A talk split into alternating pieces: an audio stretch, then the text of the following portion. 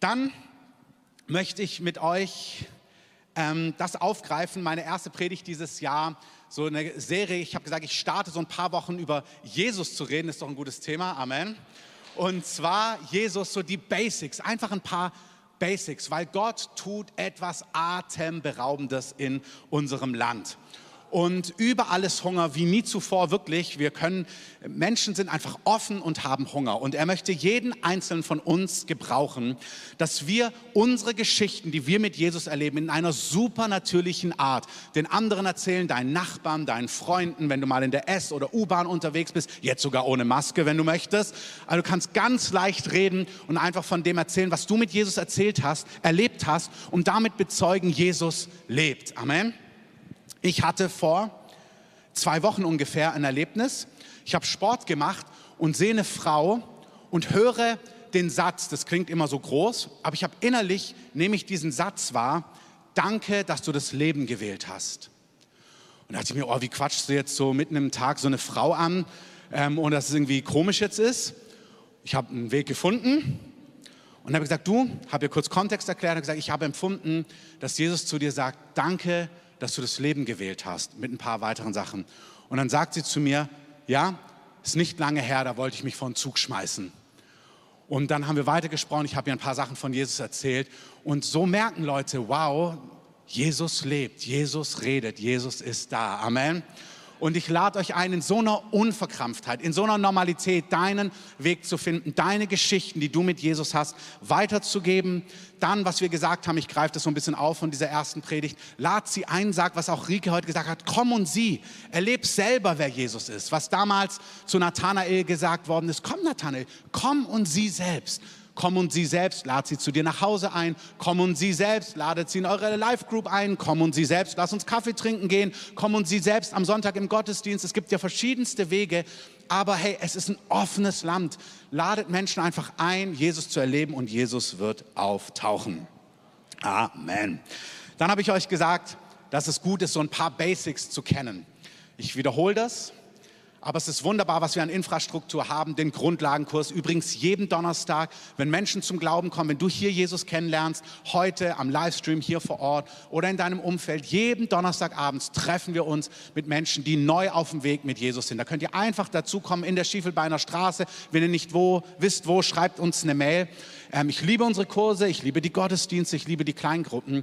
Aber es ist richtig stark, wenn du auch alles, was du schon mit Jesus erlebt hast, alles, was du von Jesus weißt, wie man betet, wie man Gebetserhörung erlebt, warum Taufe wichtig ist, was die Taufe im Heiligen Geist ist, wie man für Kranke betet, alles, was du schon weißt und du weißt richtig viel. Jetzt ist mal wichtig, guck mal deinen Nebenmann an oder deine Nebenfrau und sag ihr, du weißt schon richtig viel. Und du bist ein Profi in diesen Dingen. Sag, sag ihm das ruhig, du bist ein richtiger Profi. Und wenn du jetzt hier neu bist und dir denkst, oh nee, ich noch gar nicht, das ist total in Ordnung, dann lernst du einfach heute was über Jesus und dann bist du heute nach dem Gottesdienst auch schon ein Profi und kannst es an andere weitergeben. Amen. Ermutigt den anderen noch mal zehn Sekunden, dann kann ich was trinken.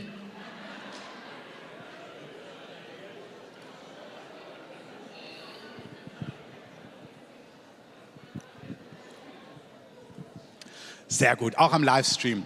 Also wirklich an den Orten, wo Gott ganze Nationen heimsucht. Und hey, wenn dir das schwerfällt zu glauben, dass Gott ganze Nationen heimsucht, weißt du, wir in Deutschland, es ist uns nicht so präsent in den letzten 30, 40, 50, 60 Jahren, aber dann schau nach Südamerika, schau nach Brasilien, schau nach Argentinien, schau nach Kolumbien, jüngere Kirchengeschichte, schau nach China, schau in den Iran. Es gibt keine Umstände, um das Evangelium aufzuhalten. Amen.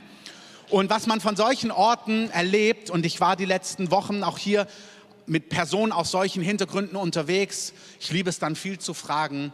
Ja, es gibt Infrastruktur, aber es lebt wirklich davon, von diesem One-on-One. -on -One. Du erzählst Menschen von Jesus und dann erzählst du alles, was du von Jesus weißt. Und das ist eine unaufhaltsame Lawine.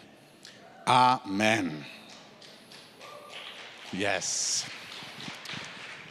Deswegen gucken wir uns ein paar Wochen ein paar Basics an. Heute heißt die Predigt Totgesagte leben länger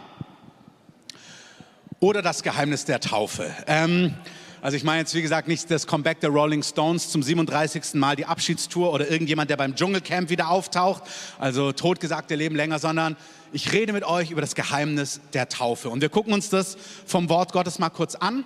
Das ist für manche von euch eine Einladung, sich wirklich taufen zu lassen, weil es richtig Power und Kraft hat. Und dann ist es für die anderen aber von euch, die ihr das Thema kennen, sagt, ich bin schon getauft. Es ist so gut, wenn wir diese Dinge wieder hören. Als ich die Predigt vorbereitet habe, boah, ich war gerade bereit, mich taufen zu lassen. Ähm, obwohl ich getauft bin, also nur falls du jetzt Fragen hast. Einmal, weil da ist so viel Wahrheit drin, das ist so stark, was passiert ist. Und es ist so gut, wenn wir uns das vor Augen halten. Aber es ist auch so gut, wenn wir Menschen in unserem Umfeld sagen, boah, das ist so kostbar und so wichtig und so entscheidend. Komm, du musst getauft werden. Und wir taufen groß im Sommer bei unserem Sommerfest wieder. Da kriegt ihr bald die ganzen Infos im Juli. Aber wir taufen auch in den Kleingruppen, ähm, dort, wo, ja, überall, wo Kleingruppen sind, wo Menschen Jesus kennen. Und wenn du getauft werden möchtest, dann red mit deinem Kleingruppenleiter oder melde dich bei uns. Wir würden dich riesig gerne taufen. Wir gehen sogar im Winter, ähm, Dominik, mit Neoprenanzug in den See. Amen. Hat er schon gemacht. Ähm, genau. Also, erste Folie. Back to the Roots. Wir gucken uns einfach die Basics an. Manche für euch das erste Mal, auch am Livestream oder auch wenn du dieses Video schaust, uns dir jemand zugesandt hat. Warum Taufe? Es hat in gewisser Form verschiedene Bedeutungen. Eine Form ist wirklich Taufe als Bild von, dass etwas abgewaschen wird. Der Begriff Taufe, nächste Folie, Baptizo, bedeutet wörtlich, ähm, genau, das Wort Taufe bedeutet waschen, abwaschen, etwas ganz eintauchen oder untertauchen oder auch in eine Lösung eintauchen. Also wie wenn du dir so vorstellst, in so eine Säure eintauchen, dass Dinge aufgelöst werden und dann wieder rausholen. Also etwas eintauchen und wieder rausholen. Zum Abwaschen, zum Eintauchen, zum getränkt werden oder dass etwas von dir abgelöst wird. Das ist das Wort Baptizo. Ihr könnt es noch kurz stehen lassen, die Folie. Dieses Wort ist nicht zuallererst nur sakral, also im Sinn von so ein heiliges Wort. Wir kennen das ja meistens nur, wenn man es kennt, das Wort aus der Kirche, sich taufen lassen. Und hier auch noch mal eine Anmerkung zu letzter Woche. Wir haben gesagt, wir haben bald eine Kindersegnung, ähm, weil wir und dann, ich verstehe das, manchmal sagen wir, das rutscht uns so raus, weil wir keine Kinder taufen, sondern nur Erwachsene. Aber das möchte ich präzisieren. Wir machen nur Gläubigentaufe. Wir taufen liebend gern gläubige Kinder. Amen. Und eins unserer Kinder hat sich mit drei, vier taufen lassen, das andere mit fünf, sechs, sieben, das andere mit zehn, mit elf, mit zwölf, mit 15, ist egal. Aber wenn du als Kind weißt, ich liebe Jesus und mein Leben gehört Jesus, bist du herzlich eingeladen, dich taufen zu lassen. Amen. Und ansonsten Babys, die segnen wir, weil die wissen es einfach noch nicht. Also Taufe ist nicht nur ein sakraler Begriff, sondern, wir gucken uns gleich eine Bibelstelle an, als Jesus, es gab so eine Stelle, da hat Jesus mit so, heute würden wir sagen, Pfarrern und Theologen zusammengegessen. Damals waren es die Pharisäer, die Schriftgelehrten. Und die Leute haben sich alle, im jüdischen Kontext gab es richtig, das siehst du auch heute, wenn du in Israel bist, da gibt es Waschungen, ganz genau Gefäße und wie du dich abwäschst und die Hände wäschst und dich reinigst, damit du dich ähm, zu Tisch essen kannst. Das kennst du nur von Covid und den, sind diesen ganzen Spraydingern und so weiter und so fort. Aber damals gab es tausend und eine Regeln, wie man sich zu waschen hat, damit man rein ist. Und in dieser Stelle, Markus 7, ihr seht es hinter mir, lesen wir den Kontext, da heißt es, es versammelten sich zu ihm die Pharisäer und einige der Schriftgelehrten, die von Jerusalem gekommen waren. Und als sie einige seiner Jünger mit unreinen, das ist ungewaschenen Händen Brot essen sahen, denn die Pharisäer und alle Juden essen nicht, wenn sie sich nicht sorgfältig die Hände gewaschen haben. Ich hoffe, du übrigens auch nicht, ja? Also nicht nur bei Covid, sondern nach der Toilette gehen und so. Du weißt ja, Hände waschen ist richtig gut. Also, aber sie sehen die Jünger, die haben einfach nicht die Hände gewaschen. Die sitzen da und sie fangen einfach an, Brot zu essen. Aber die Pharisäer und alle Juden essen eigentlich nicht, wenn sie sich nicht sorgfältig die Hände gewaschen haben, indem sie die Überlieferung der Ältesten festhalten. Und vom Markt kommend, wieder die Erklärung, essen sie nicht, ähm, Entschuldigung, und vom Markt kommend essen sie nicht, wenn sie sich nicht gewaschen haben. Und vieles andere gibt es, was sie zu halten übernommen haben. Waschungen der Becher und Krüge und Kupfergefäße und so weiter und so fort. Dieses Wort gewaschen und Waschungen, was auch fett gedruckt ist, ist auch Baptizo. Also du hast deine Hände getauft. Also Hände waschen eintauchen, untertauchen, das ist das Wort Baptizo, richtig eintauchen, richtig reinigen. Also es ist nicht nur ein sakraler Begriff, Taufe, sondern es war ganz praktisch Abwaschen von Überresten, reinigen und so weiter und so fort, sodass es selbst im ganz normalen ähm, Kontext gebraucht worden ist.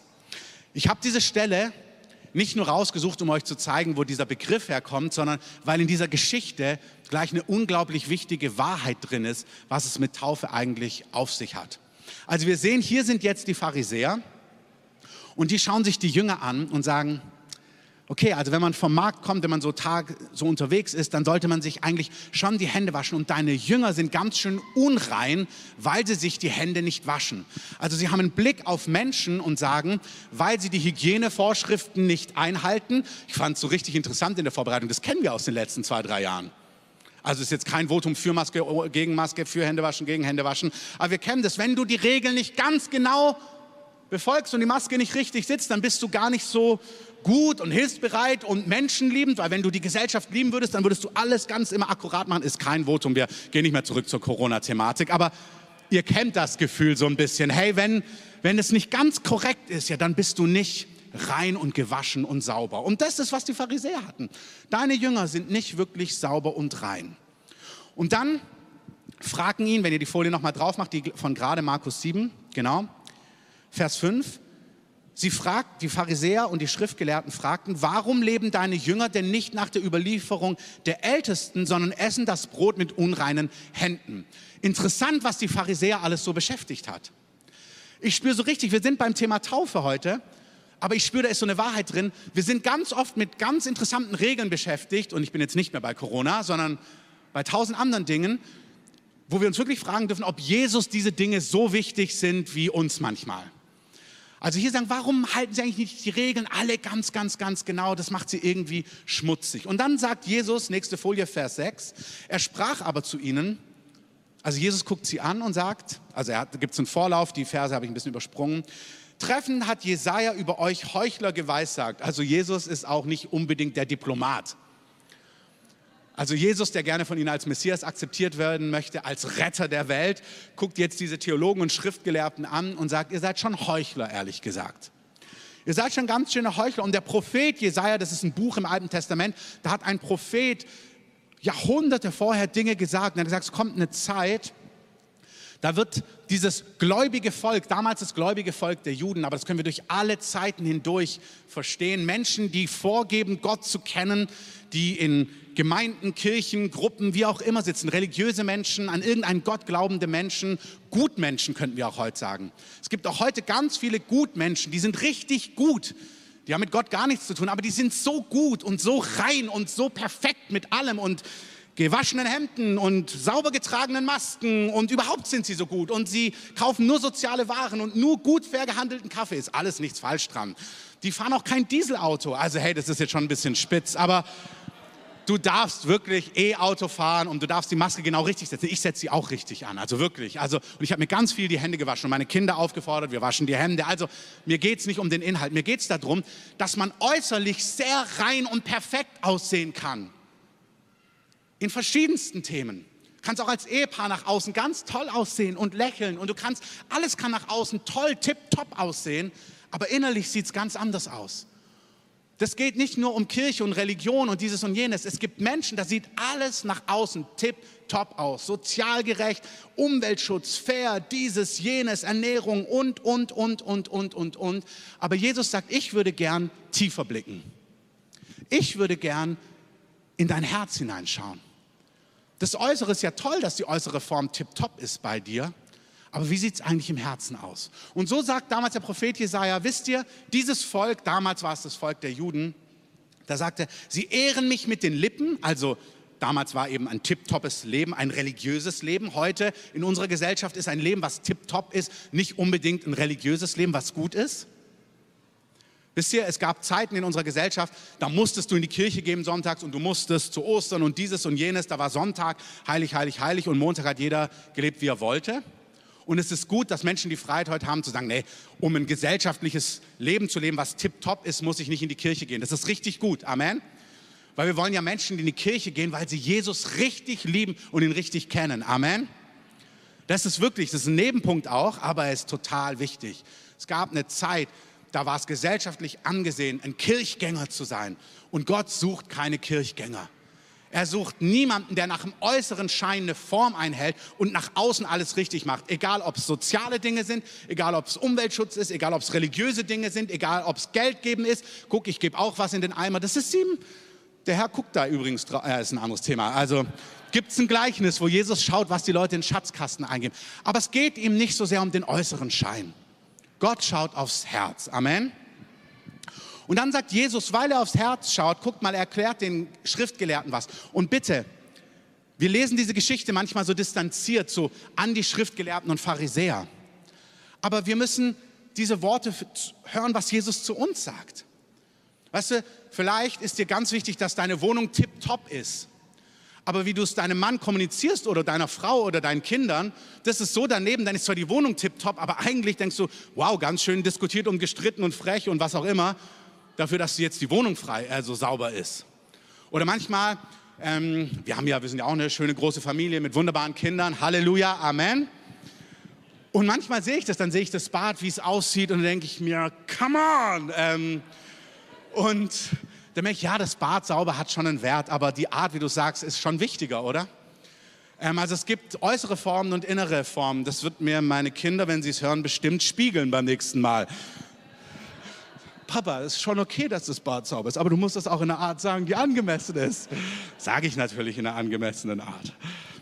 Aber hört mal diese Dinge, als ob sie Jesus zu euch sagt. Er sagt in Vers 16 hinter mir, wisst ihr, es ist nicht wirklich das, was ein Mensch zu sich nimmt, was ihn vor Gott, was ihn vor Gott unrein macht, sondern das, was aus seinem Innersten herauskommt, macht ihn unrein.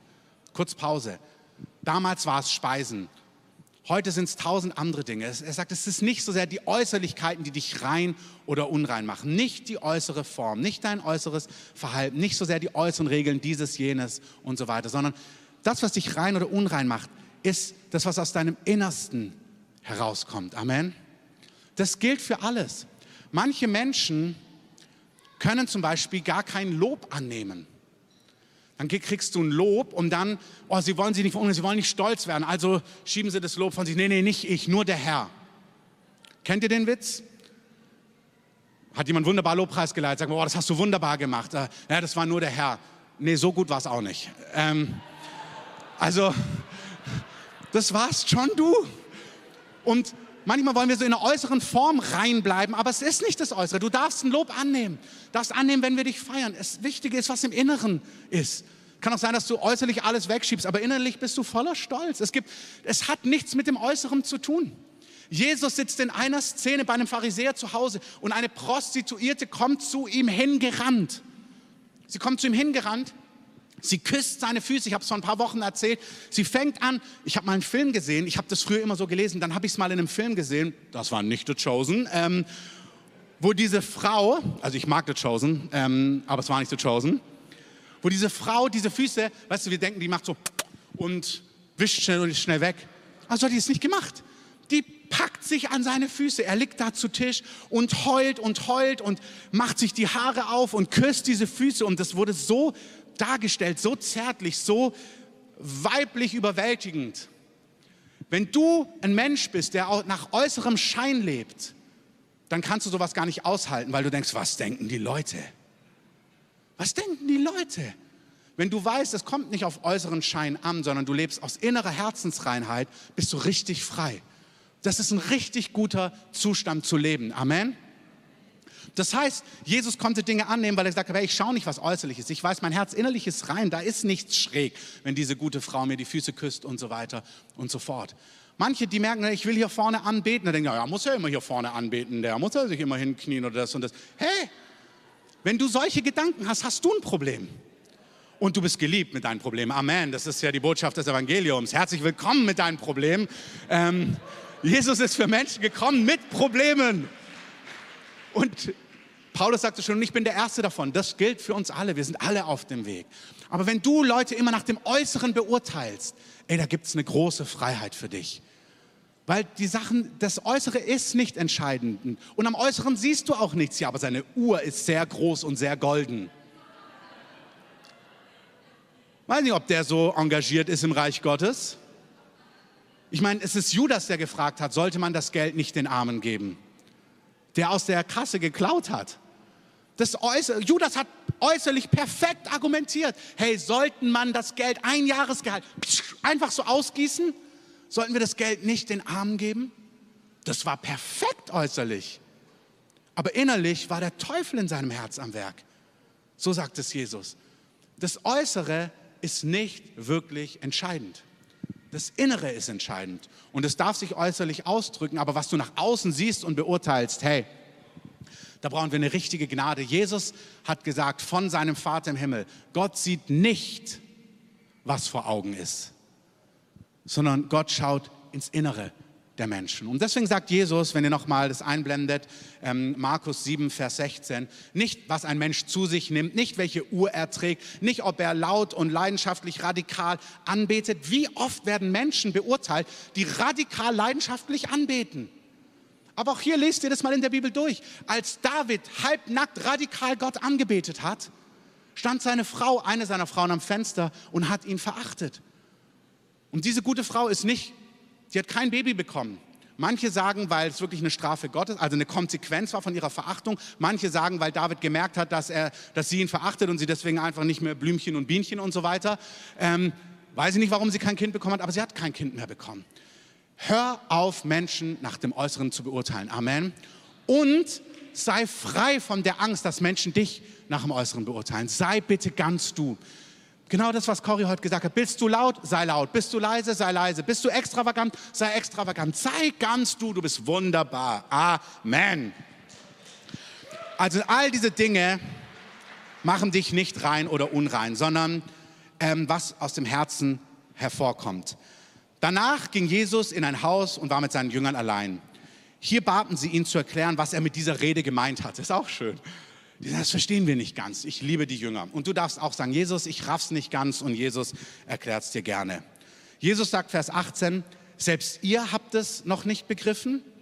Wisst ihr denn nicht, dass alles, was ein Mensch zu sich nimmt, wie gesagt, ihr abstrahiert, alles, was er trägt, wie er anbetet, wie er dieses, wie es jenes, all das ähm, ihn vor Gott nicht verun dass all das ihn nicht vor Gott verunreinigen kann, wisst ihr das nicht?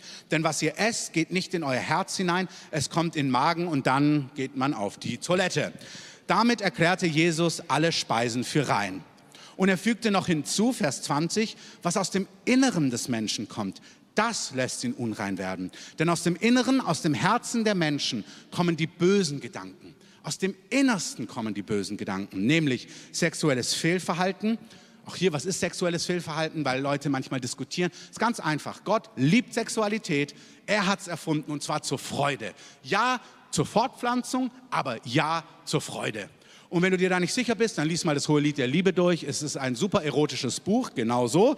Ähm, und es ist nicht alles bildhaft, da meint er was ganz anderes mit. Nein, er meint genau das damit.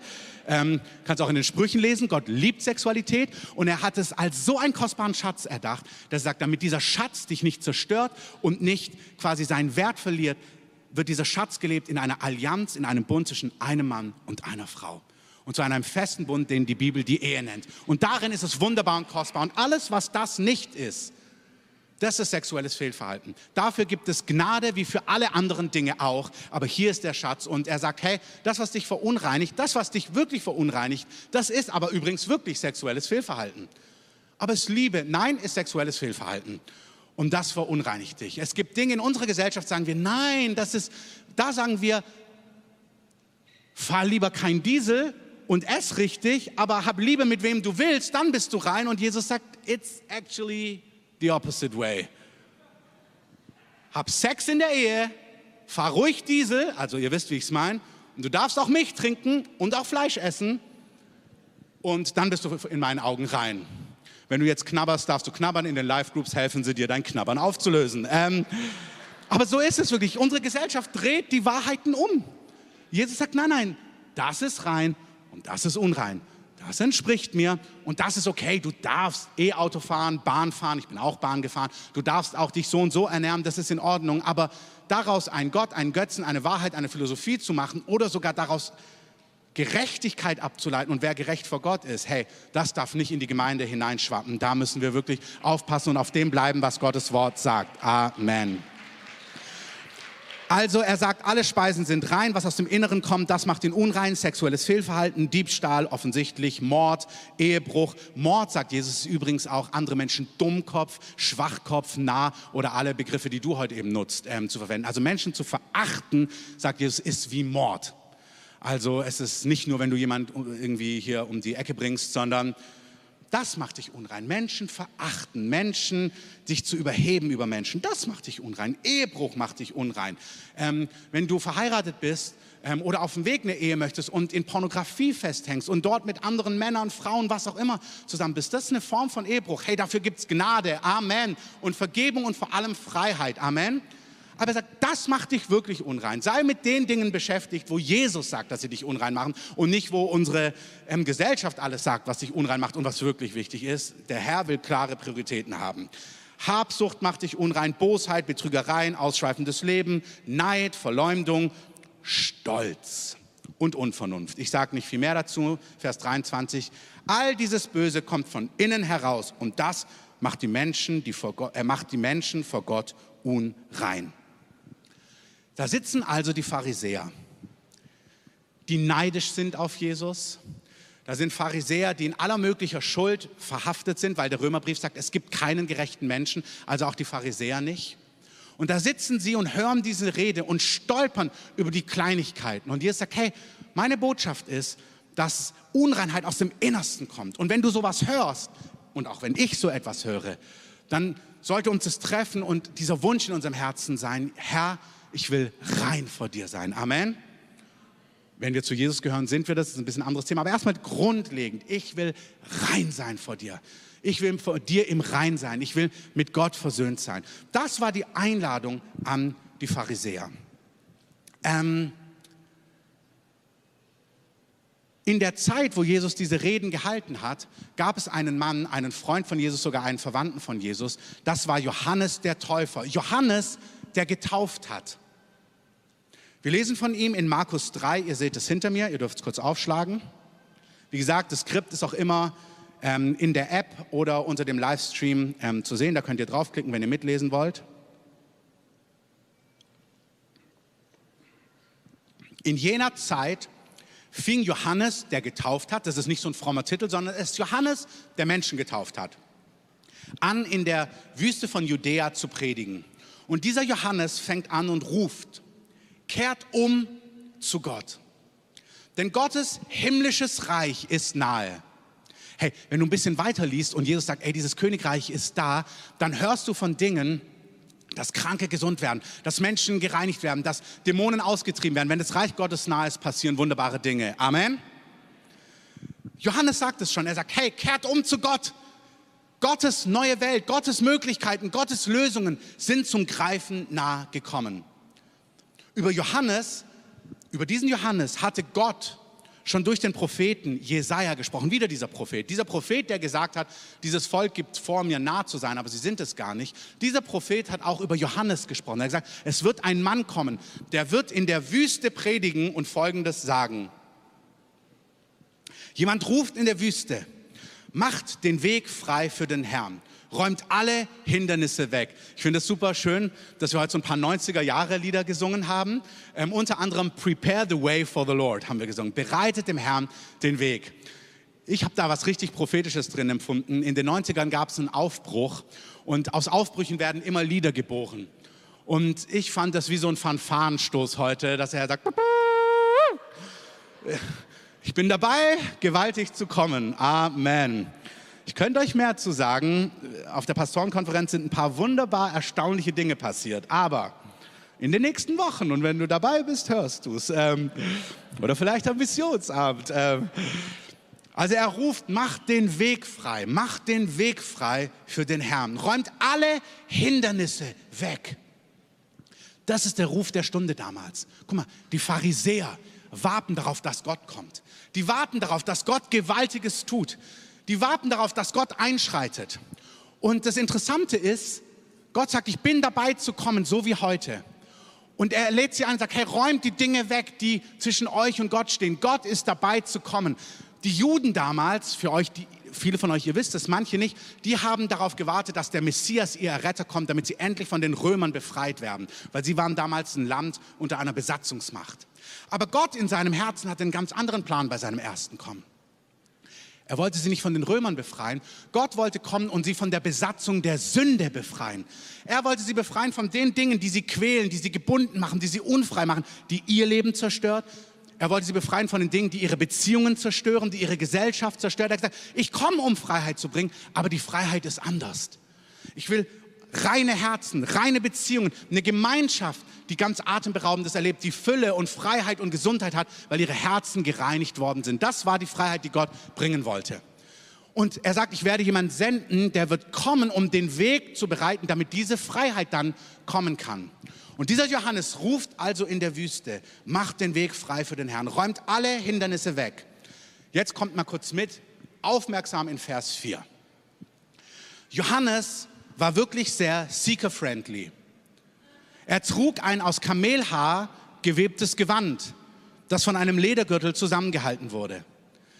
Johannes hat sich sehr bemüht, dass Ungläubige Gott ganz leicht erkennen können. Deswegen ernährte er sich von Heuschrecken und wildem Honig. Vers 5. Viele Menschen aus Jerusalem, aus ganz Judäa und der Gegend entlang des Jordans kamen zu ihm. Wisst ihr, wenn Gott etwas tut, dann macht Gott es manchmal durch ganz außergewöhnliche Menschen in dieser und jener Art. Und es ist gar nicht wichtig, ob Menschen alles verstehen, ob alles ganz nachvollziehbar aussieht oder ob sie es total herausfordert. Jetzt sind wir kurz bei The Chosen. Petrus sagt doch immer Freaky John. Ähm, also der verrückte Johannes. Wenn du the guck dir mal The Chosen an. Das ist wirklich so fantastisch. Ähm,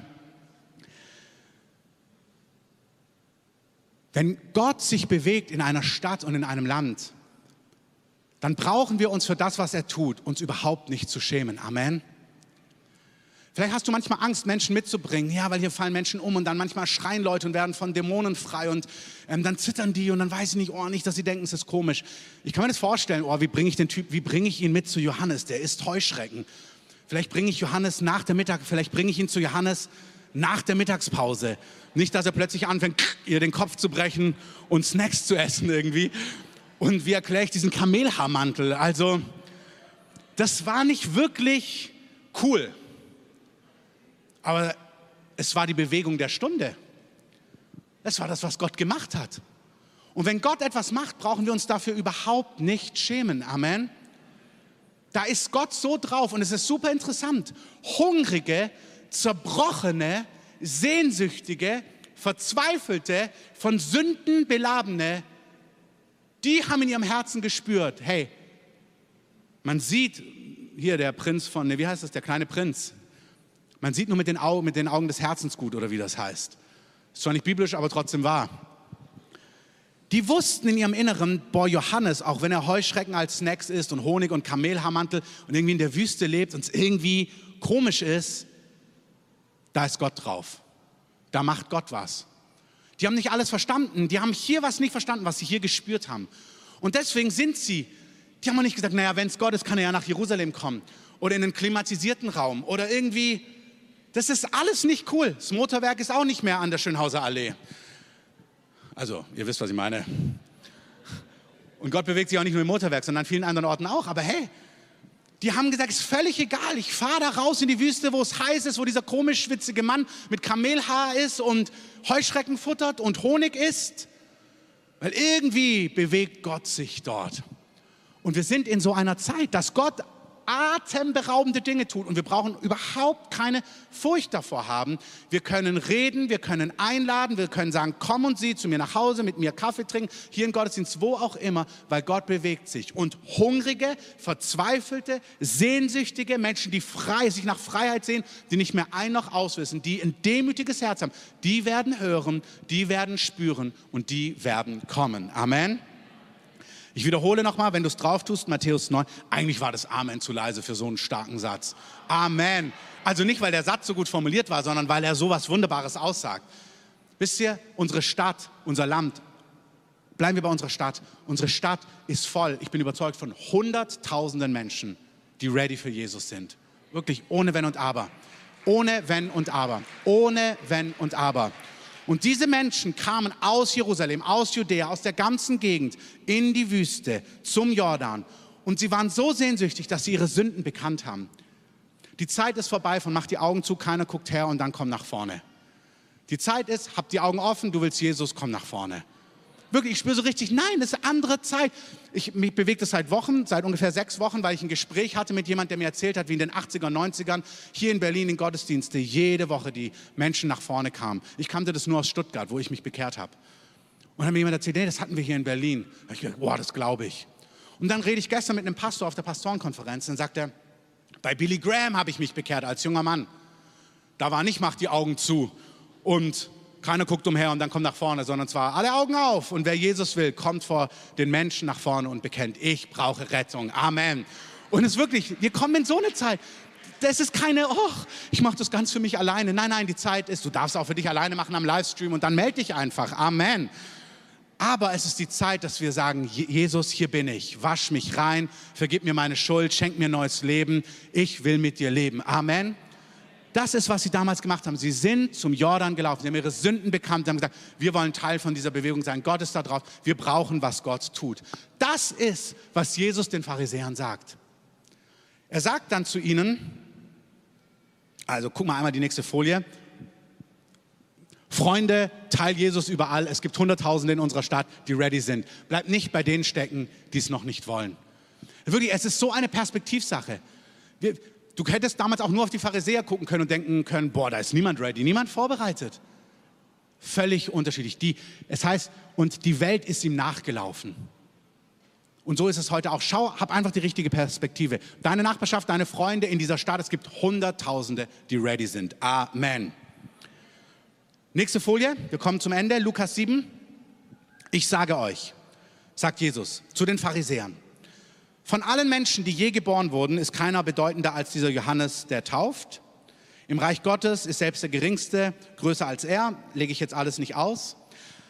Und jetzt sagt er was Interessantes ab Vers 29. Alle, die Johannes zuhörten, selbst die von allen verachteten Zolleinnehmern, unterwarfen sich dem Urteil Gottes. Es heißt in anderen Übersetzungen, die Sünder, die Zöllner, die Gottlosen, die haben gerafft, dass Johannes von Gott ist.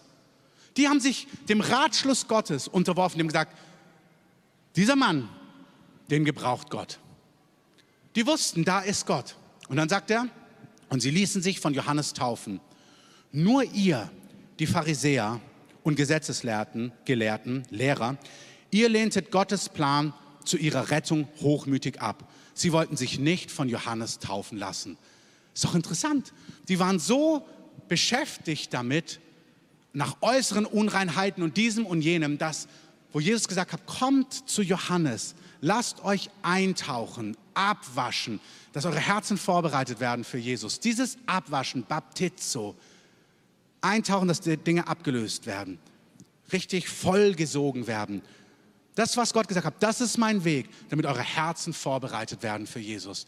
Diese Einladung war für alle da, die, die ganz viel wussten, haben es nicht angenommen. Das war aber der Weg Gottes. Taufe damals bei Johannes war der Weg, den Gott beschlossen hat, dass sie sich für Gottes Wirken vorbereitet haben. Lass mich das nochmal kurz sagen. Hier sind zwei Punkte drin. Erstens, die, die ganz viel wussten, haben es verpasst. Hungrige, demütige, verzweifelte, hoffnungslose haben es nicht verpasst. Zweitens, Gott hat manchmal Wege, wie er Dinge vorbereitet. Manchmal sagt er, du willst B, der Schritt zu B ist A. Damals war es, ihr wollt Gott erleben, ihr wollt Teil von diesem wunderbaren Reich haben, ihr wollt vorbereitet sein für den Messias. Okay, geht in die Wüste und lasst euch von diesem Mann mit Kamelhaarmantel und Heuschrecken taufen. Lasst euch eintauchen. Und dann kannst du denken, ja, ich will B, ich will den Messias, aber ich will nicht A. Das funktioniert nicht. Taufe, wir schauen uns zu einem anderen Zeitpunkt weitere Aspekte nochmal von Taufe an, nicht heute. Aber Taufe ist ein Ausdruck, damals, bevor Jesus kam, von ich will zu Jesus, ich will Teil von dem sein, was der Messias tut. Heute, nachdem Jesus gekommen ist, ist Taufe ein Zeichen, wenn du Jesus angenommen hast, dass du dein altes Leben in den Tod gibst. Da sage ich heute nicht viel dazu. Aber es ist genauso wie damals ein entscheidender Schritt, dass dein Leben in Gott gesund weitergeht. Jesus sagt, wenn du gläubig geworden bist und dich hast taufen lassen, dann wirst du gerettet werden. Und damals sagt er, hey, das war der Ratschluss Gottes, dass ihr euch taufen lasst bei Johannes, damit ihr das empfangt, was Gott für euch hat. Das gleiche gilt heute nach Jesus. Wenn du Rettung, Durchbrüche und echte Freiheit haben möchtest, sagt Jesus, wenn du gläubig geworden bist und Jesus angenommen hast, ist es wichtig, dass du dein Leben in der Taufe in den Tod gibst. Es ist wahr, am Kreuz ist ein Mann neben Jesus gekreuzigt worden, ein Verbrecher, der erkennt, dass Jesus der Retter der Welt ist. Und dieser Mann sagt, Jesus, rette mich. Und Jesus sagt, heute noch bist du gerettet. Da sagt Jesus nicht, oh sorry, das mit der Rettung ist gut, aber du müsstest dich jetzt noch taufen lassen. Sondern dieser Mann erkennt, dass Jesus der Retter ist, ruft, rette mich und er wird gerettet. Amen. Das heißt, es geht um Glauben ohne Wenn und Aber. Aber für uns, die wir leben, die wir Jesus als Retter annehmen, der nächste Schritt, der unmittelbare, nächste nahe Schritt, nicht drei Jahre später, sondern wenn du Jesus als Retter annimmst, ist der nächste Schritt am besten in den nächsten, am besten am gleichen Tag, wir haben ja leider kein Becken, aber am besten in den nächsten ein, zwei Wochen, dass du sagst, ich habe Jesus als Retter angenommen, ich lasse mich im Wasser taufen, ich gebe mein Leben in den Tod. Ich lade die Band nach vorne ein, ihr dürft noch einen Augenblick verharren.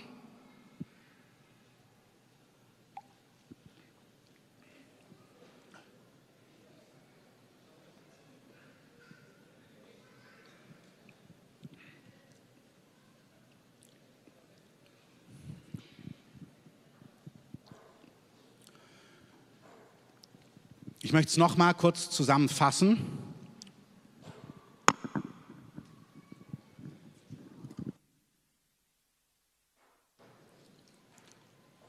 Die allgemeinen Punkte sind, wir sind in einer Zeit, wo in unserem Land, in unserer Stadt Hunderttausende sind, die ready sind.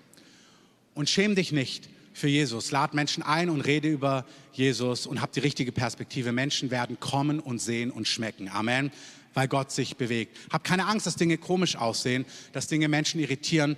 Bei Johannes war manches auch herausfordernd, aber es hat hungrige, demütige, sehnsüchtige, verzweifelte nicht daran gehindert, zu empfangen und Freiheit zu, zu bekommen. Amen. Damals war der Weg Gottes, dass Menschen sich abwaschen lassen von ihrer Schuld.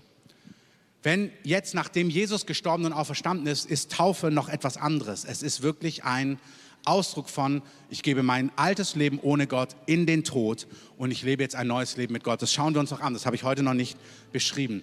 Aber ich möchte dir schon sagen, wenn du noch nicht getauft bist, dann ist es ein super Zeitpunkt, mit jemand aus der Gemeinde, mit einem Leiter, Live-Group-Leiter, Pastor zu reden und sagen, hey, ich möchte mich taufen lassen, weil das ist der Weg, den Gott gewählt hat, damit ein Durchbruch in deinem Leben kommt und der die Dinge versiegelt, die im Glauben begonnen haben. Amen.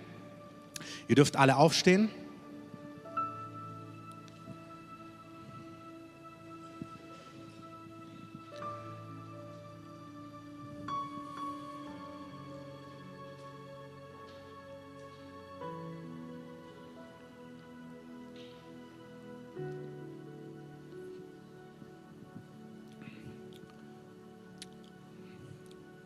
Wenn ihr die Musik mit einspielen könnt, wäre super.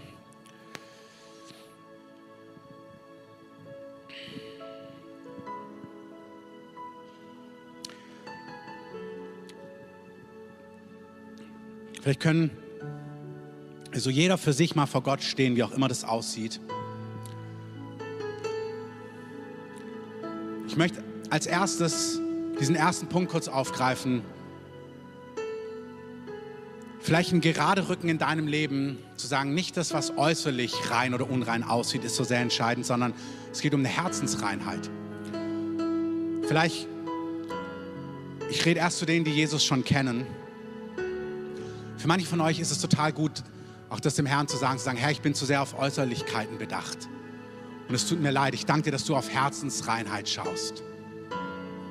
Dass du Menschen richtig, beurteilst, in Anführungszeichen, dass du merkst, du kommst weg von Äußerlichkeiten, aber dass du auch frei bist, aus deinem Innersten zu leben, aus dem, was Gott dir gegeben hast und keine Angst hast, dass Menschen äußerlich das beurteilen oder dich aburteilen, sondern du sollst frei sein, weil Jesus schaut wirklich aufs Herz. Ich lade euch ein, da vielleicht einen Moment zu nehmen und wenn ihr danach justieren müsst, einfach Gott eine Antwort zu geben und auf Gott zu reagieren.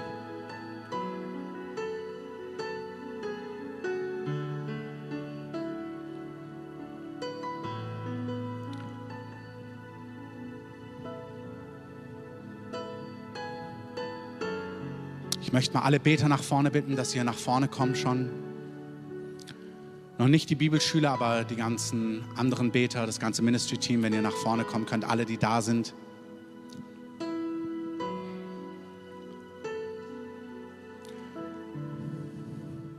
Ich könnte euch einfach hier vorne schon mal aufstellen.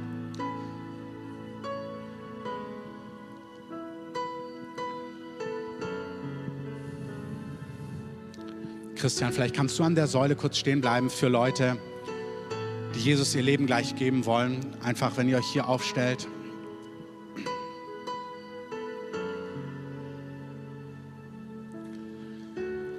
Wir machen das gleich in ein paar verschiedenen Aufrufen, bevor wir den Gottesdienst schließen. Das Erste, was ich gesagt habe, wenn du merkst, wow, ich lebe zu sehr aus Äußerlichkeiten und du merkst, Herr, Mach mein Herz frei, mach mich frei von Menschenfurcht, weil das ist es im Kern.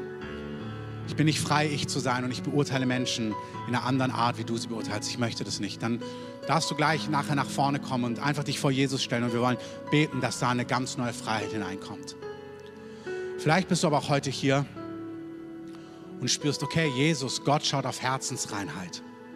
Und die Botschaft des Evangeliums, das, was wir als Christen glauben, ist, dass diese Herzensreinheit, dass die niemand von sich aus hat. Gott sagt, alle Menschen, selbst der Beste, kommt nicht an Gott heran. Vielleicht bist du gar nicht so schlecht wie die anderen. Das mag sein.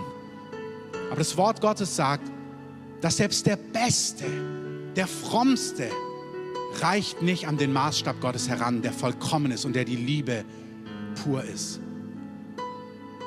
Keiner von uns könnte Gott nahen, sondern wir sind durch unsere Schuld von Gott getrennt.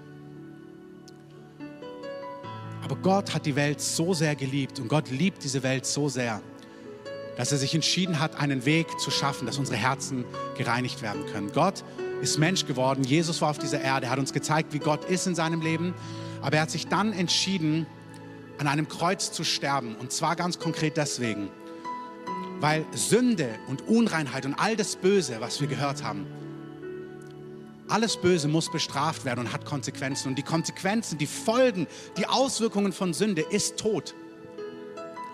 Und Gott hat sich entschieden, Jesus hat sich entschieden, diese Schuld, all das Böse, all diese Strafe auf sich zu nehmen und sich wie ein Verbrecher hinrichten zu lassen. Das ist so ein Tauschgeschäft. Gott sagt, das, was du verdient hast, nämlich Strafe und Tod, das nehme ich auf mich am Kreuz. Und das, was mir gehört, ein reines Herz, Gerechtigkeit, versöhnt sein mit Gott, mit ein enges Zusammenleben mit Gott, das schenke ich dir. Das ist wirklich ein Tausch. Das ist, was am Kreuz passiert ist. Ich nehme all deinen Mist auf mich und ich schenke dir Gerechtigkeit. Und dann sagt uns die Bibel, ja, weil die Frage ist ja, wie kommt man daran? Wie bekommt man das?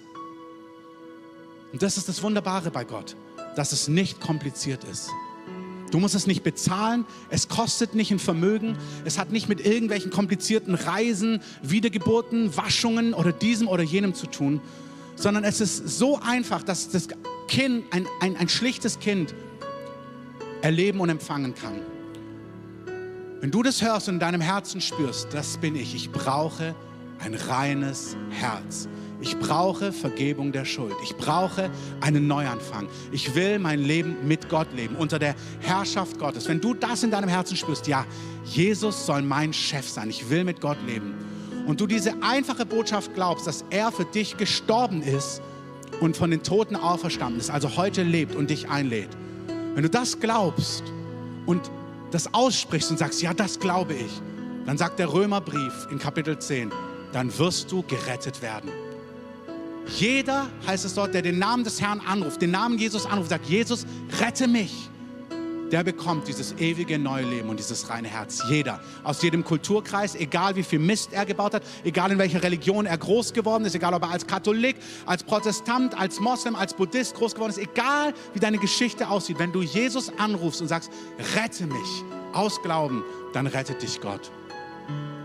Und wenn du spürst am Livestream oder auch hier, dass du das bist, dass du sagst, ja, ich brauche diese Rettung, dann streck doch einfach mal kurz deine Hand. Das ist genau das, einfach sichtbar. Ja, ich brauche das. Vielen Dank.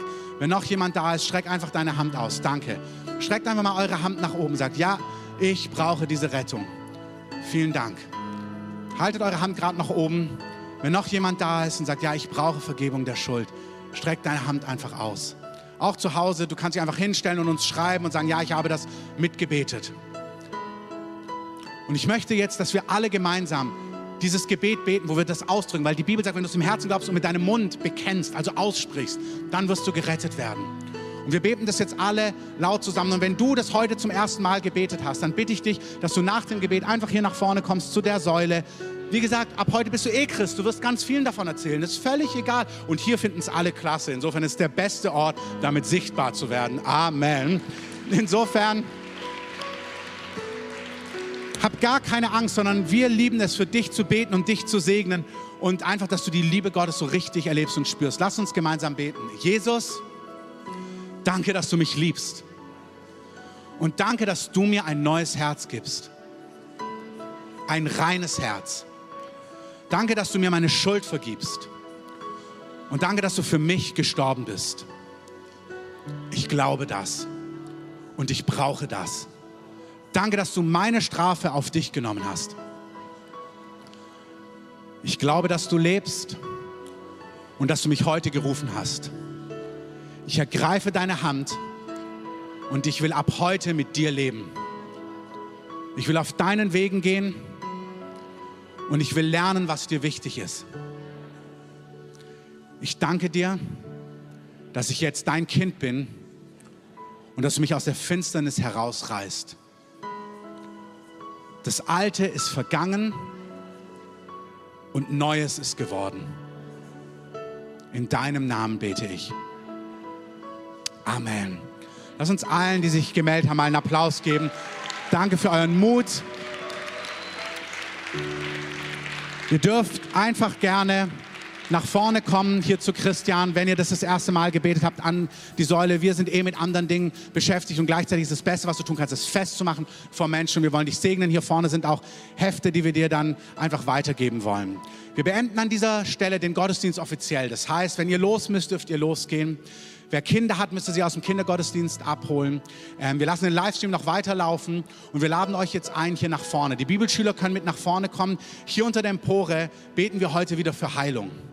Jesus hat uns nicht nur ewiges Leben geschenkt, sondern seine Striemen sind uns zur Heilung geworden. Wer Heilungsgebet für körperliche Heilung braucht, nicht innere Heilung, nicht psychische Heilung, sondern körperliche Heilung, kann hier unter die Empore kommen. Da ist das Gebetsteam, die beten für dich, für Heilung, egal was es ist, egal wie lange es schon da ist. Gott möchte heilen und berühren. Und alle anderen, die spüren, ja Herr, oh, ich brauche eine Berührung heute hier bin ich, mach mich frei von Menschenfurcht. Lass mich ein mutiger Verkündiger deines Evangeliums sein. Setz mich frei von Depression. Berühre mich mit deinem Heiligen Geist. Schenk mir neues Feuer, was auch immer du brauchst. Ich lade euch einfach ein, hier den Raum vorne zu füllen. Bitte erst die Mitte, nicht die Ränder, sondern erst schön in der Mitte alles voll machen. Und wir gehen jetzt in ein Lied hinein und in ein, zwei, drei Minuten fangen wir an, für euch zu beten und Hände aufzulegen. Und derweil könnt ihr nach vorne kommen oder eben losgehen und eure Kinder abholen.